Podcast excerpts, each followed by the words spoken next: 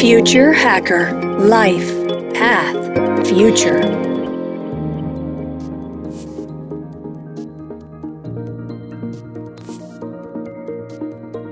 Olá pessoal, bem-vindo ao Future Hacker. Temos aqui um entrevistado que é o Rafael Tristão. Ele, se, ele fez faculdade de engenharia e é fundador e CEO da Arcademy, né, que trouxe uma combinação única de experiências em meio ambiente, marketing, tecnologia inovação para criar o primeiro marketing network do Brasil. Né, ele é responsável há mais de cinco anos por alavancar a valorização da arquitetura e do design de interiores do país. Ele acredita que a revolução dos espaços de convívio humano está só começando e passa pela humanização das relações desses novos ambientes, cada vez mais integrados, né, onde o arquiteto é um tradutor dessa conversa entre produtos, serviços e pessoas. É um produto muito Future Hacker aqui para a nossa audiência. Rafael, bem-vindo ao Future Hacker. Obrigado, prazerzaço estar aqui. É, sou ouvinte e consumidor aí do conteúdo, então é uma honra poder falar um pouquinho com você sobre, sobre futuro. Não, prazer, cara. E o que, o que eu acho legal do teu projeto, não vou nem já, só para dar um spoilerzinho aqui, é exatamente essa parte quando você mistura a inovação com o comportamento humano, às vezes, né, são caminhos que andam em paralelo. E é muito interessante que você criou um belo de um projeto que consegue fazer essa integração. Mas a gente vai falar aqui um pouquinho mais para frente. Eu queria antes que você contasse um pouco da tua trajetória, né, e principalmente quais foram as, a, a principal inspiração para você chegar no Academy. E finalizando, qual é a grande proposta de valor do Academy? Legal, cara, obrigado. Bom, todo mundo naturalmente sempre me pergunta isso, né? Como é que surgiu, como é que veio a ideia. E no fim das contas, acho que acontece com, com todo mundo que empreende, mas não foi uma coisa só, né? E, e ao mesmo tempo, tudo que eu fiz na minha vida agregou um pouquinho ao que é a Academy hoje. Como você até citou, né? Tentando de, de trás para frente aí chegar no que, em onde a gente está hoje é, eu fiz engenharia, mas por mais que eu não seja arquiteto, que é o que todo mundo me pergunta também, inclusive acho que a Academy só existe porque eu não sou arquiteto, é, eu convivo com esse mundo há muitos anos. Assim, a minha mãe ela, ela é dona de uma amostra de decoração há 25 anos, eu tenho 30, então cresci convivendo com, com esse mundo, mas sempre foi uma coisa muito paralela para mim. Era, era o business da minha mãe, né? Então acho que ela foi o primeiro grande gatilho aí e também uma, uma grande inspiração para a gente chegar onde a gente chegou. É, mas o caminho foi super, foi super diverso e eu gosto muito de dizer que eu consegui realmente trazer várias, é, vários elementos desse caminho. Comecei fazendo engenharia no Rio, eu sou de Vitória, Espírito Santo, e lá eu fiz engenharia ambiental, então foi, foi onde eu comecei ali a entender muito sobre cidades, é, é comportamento da sociedade, então tudo que fosse escala, né? Às vezes quando a gente fala engenharia ambiental, todo mundo pensa em, em floresta, meus amigos brincam até hoje do, do ser jardineiro e tudo, é, mas no fim das contas o meio ambiente que a gente tem é a cidade. Então foi ali o primeiro passo aí de, de, de aprendizado meu sobre sociedade.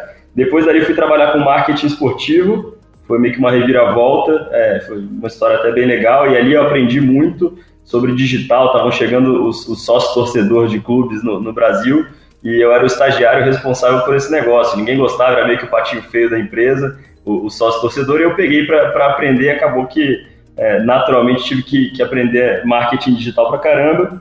Então foi meio que o segundo passo. Depois fui trabalhar numa startup, foi quando eu vim para São Paulo. E aí sim eu comecei a trilhar meu caminho mesmo na área de inovação. É, fui acelerado pela Wire da Telefônica, então aprendi muito lá e, e, foi uma experiência fantástica. Que aí acabou cruzando o início da, da jornada, porque a gente fez uma consultoria, fazer uma consultoria de inovação na área de arquitetura e design. E como eu já tinha essa percepção do meu crescimento ali com, com a minha mãe, veio na hora ali a, a vontade, o interesse de juntar os dois mundos e, e criar alguma coisa que fosse inovadora para esse mercado, que é um mercado super complexo. Então, é, é, quando a gente começou a estudar isso, entender a verdadeira é, é característica mercadológica do mercado de arquitetura e design, é, foi uma surpresa, principalmente por, porque foi o que você falou, é um mercado que está muito presente na vida das pessoas, é o que define é, onde as pessoas moram e por isso naturalmente é muito complexo. Envolve dezenas até centenas de fornecedores em algumas obras. Você tem o arquiteto que é um intermediário dessa relação e o cliente final que está gerindo todo mundo ali também. Então foi assim que a gente começou e 2015 estava começando no Vale do Silício esse conceito de marketing network, que nada mais é do que você conseguir somar numa mesma empresa poder de rede social com plataforma de, de tecnologia e marketplace é, e conseguir juntar esses três mundos numa mesma estrutura. Então, no, no nosso caso, a gente começou devagarzinho, estamos também por um modelo diferente de empresa, mas hoje é, a gente consegue, a gente tem essas três frentes muito bem definidas aqui dentro. Interessante, cara. Rafael, me diz o seguinte, cara, é um ponto forte, né, desse projeto, né, que a gente, né, que você bem disse, é a colaboração, né? Entretanto, cara, é um mercado extremamente competitivo e alguns podem até falar bastante vaidoso, né, quer dizer, né? Quais são as ferramentas que você usa para combater isso? Que é dessa competitividade que existe muito nesse mercado, né, de decoração, de arquitetura, etc. E a vaidade, que é uma coisa que permeia esse mercado.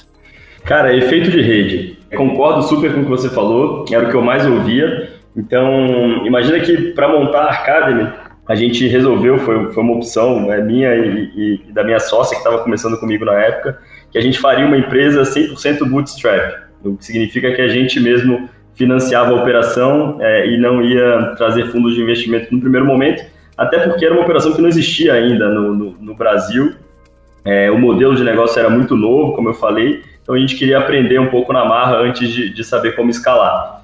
E aí, dado esse cenário, veio o lance positivo que tudo que a gente faria tinha que gerar valor imediato, não dava para a gente é, ficar testando muita coisa que, que, que fosse focada no, no longo prazo. Né? A gente tinha um objetivo muito claro, mas a gente tinha que aprender a fazer isso é, é, gerando valor no dia a dia também. A primeira coisa que a gente fez foi focar em criar uma rede social de arquitetos que fosse omnichannel, criar eventos físicos e também um, uma relação online é, e tentar trazer aquilo, os dois mundos para conversarem. É, a primeira coisa que a gente percebeu foi que o nosso grande, o os nossos early adopters, né, o primeiro público que, que realmente se interessava pela nossa solução, eram os escritórios pequenos e os autônomos.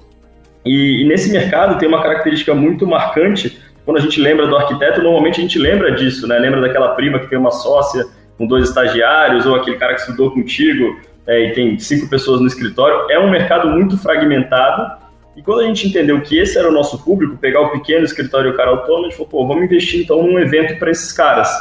E não existia evento para o pequeno escritório, então a gente falou, pô, vamos criar o nosso. Então foi meio que um processo que a gente foi, foi tendo que, que ir criando as coisas, porque não existia muita, muita coisa nesse mercado. E não deu outra. Assim que a gente começou é, a criar os eventos, movimentar, a gente sempre teve um foco muito nacional, então a ideia era fugir dos grandes centros, porque lá as pessoas eram ainda mais carentes de conteúdo a gente surgiu com a ideia de criar as, as primeiras aceleradoras, que eram ambientes onde todos os arquitetos escolhidos que passassem por um processo seletivo trabalhariam ali de dentro e a gente ia estudar esses caras. Nessa hora, a primeira coisa que, que me perguntavam era como é que você vai botar um monte de arquiteto trabalhando no mesmo lugar, os caras são concorrentes. E eu me lembro que a primeira vez que eu recebi essa pergunta, que a gente estava oferecendo para um patrocinador, eu, eu, não tinha a menor ideia da resposta. Eu falei, cara, eu realmente eu não tinha pensado nisso. E a primeira coisa que eu falei, eu falei, olha, ele, ele é concorrente dentro ou fora daqui. Então, pelo menos aqui dentro ele tem chance de ver o que o outro está fazendo. E, e, no fim das contas foi um pouco isso, assim, é, é, o que aconteceu foi, essa era sempre a primeira barreira de entrada e passados três meses de operação, a gente viu que o maior valor para os arquitetos que estavam aqui dentro não eram os cursos que a gente dava, não era o espaço físico, não era o escritório que a gente oferecia para eles, era a rede que eles tinham criado de contatos entre escritórios. Então, é, o efeito de rede, sem dúvida, é a resposta para o que você falou. Eu sou um cara muito fã desse, desse assunto, assim, eu sou um, um consumidor aí da, da, NFX, que é um fundo especializado em startups de, de efeito de rede. E o que, que significa efeito de rede na prática? É, é um pouco da, da ideia da, daquela frase de que o, o, o, todo é maior do que a soma das partes. Ele é um, um conceito que define estruturas de rede onde a cada novo entrante todo mundo gera, todo mundo ganha valor. O que, que significa isso? É, o WhatsApp, por exemplo, tem um efeito de rede. Quando eu tenho um WhatsApp, ele não serve para nada para mim.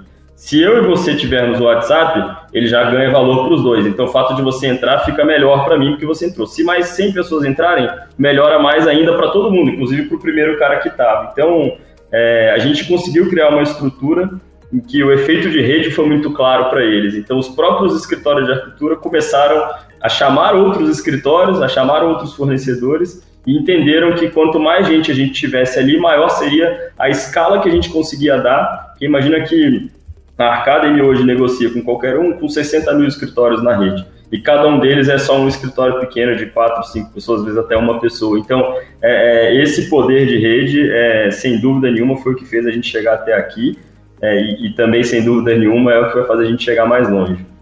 Muito bom, eu adorei a concorrência aqui dentro e fora, né? muito bom, muito bom. Na hora tem que se virar, né? É muito bom. E a gente está experimentando um pouco, até o próprio Future Hacker está experimentando um pouco esse poder de rede, né? Porque assim, a gente tem um WhatsApp só com os entrevistados, né? O inglês, né? O, gringo, né? Que entra todos os, os entrevistados né, estrangeiros e o brasileiro. É um Big Brother ao contrário, né? Quer dizer, cada um vai ser. A gente coloca a gente toda semana, as pessoas que dão uma entrevista dentro do. do, do e é, é, exatamente o que você está falando, né? Quer dizer, uma, o poder da rede é muito maior do que a somatória das partes. Né? E uma coisa mais interessante também é que uma a gente pega a gente de várias áreas a gente deixa o status quo dessas pessoas um pouco de lado, porque assim, o que, que é, o que, que, vale mais? Um grande cientista, um grande médico? Quer dizer, você não tem a base comparativa. Então, em tese, aí a rede ainda fica muito mais forte ali, porque teoricamente né, não tem base comparativa entre eu sou melhor, eu sou pior, eu sou aqui ou além. Quer dizer, então, assim, teoricamente, todos, todos ali todos estão somando para o conjunto da, da obra, né? Então é bem interessante. Aí eu também estou experimentando um pouco e bebendo um pouco dessa fonte aí.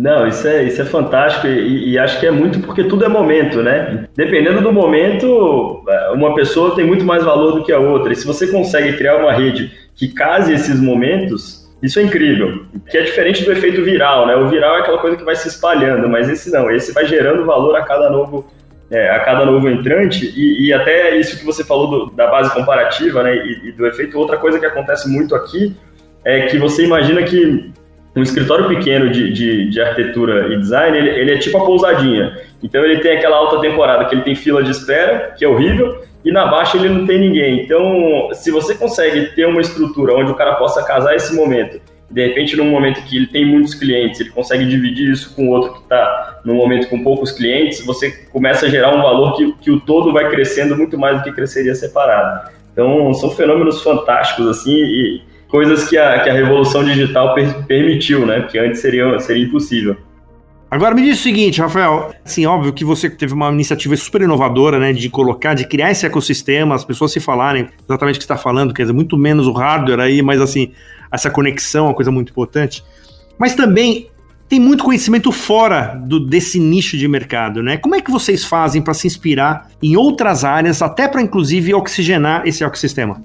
Essa pergunta é boa porque acaba que, que a arquitetura design permeia muitas áreas, né? Então a gente vive o universo da, da reforma e ele tem a ver com real estate, tem a ver com, com construção civil, tem a ver com, com, muitas, com muitas áreas ao mesmo tempo. Mas sendo bem sincero, é, até para explicar como funciona mercadologicamente o mercado de arquitetura e design, é, a área que eu mais inspiro hoje é o mercado farmacêutico. E muita gente é, é toma um susto assim quando eu falo isso, mas a lógica é muito parecida. Hoje, o médico, o arquiteto, ele é o médico da reforma, né? Ele é o, ele é o cara que vai entender, ele vai fazer o seu diagnóstico, ele sabe exatamente quais são os, os remédios que você precisa, ele sabe os exames que você tem que fazer, quais são os melhores profissionais indicados para aquilo ali. É, hoje a gente se inspira muito em, em tudo que o, que o mercado farmacêutico fez e é a nossa maior referência.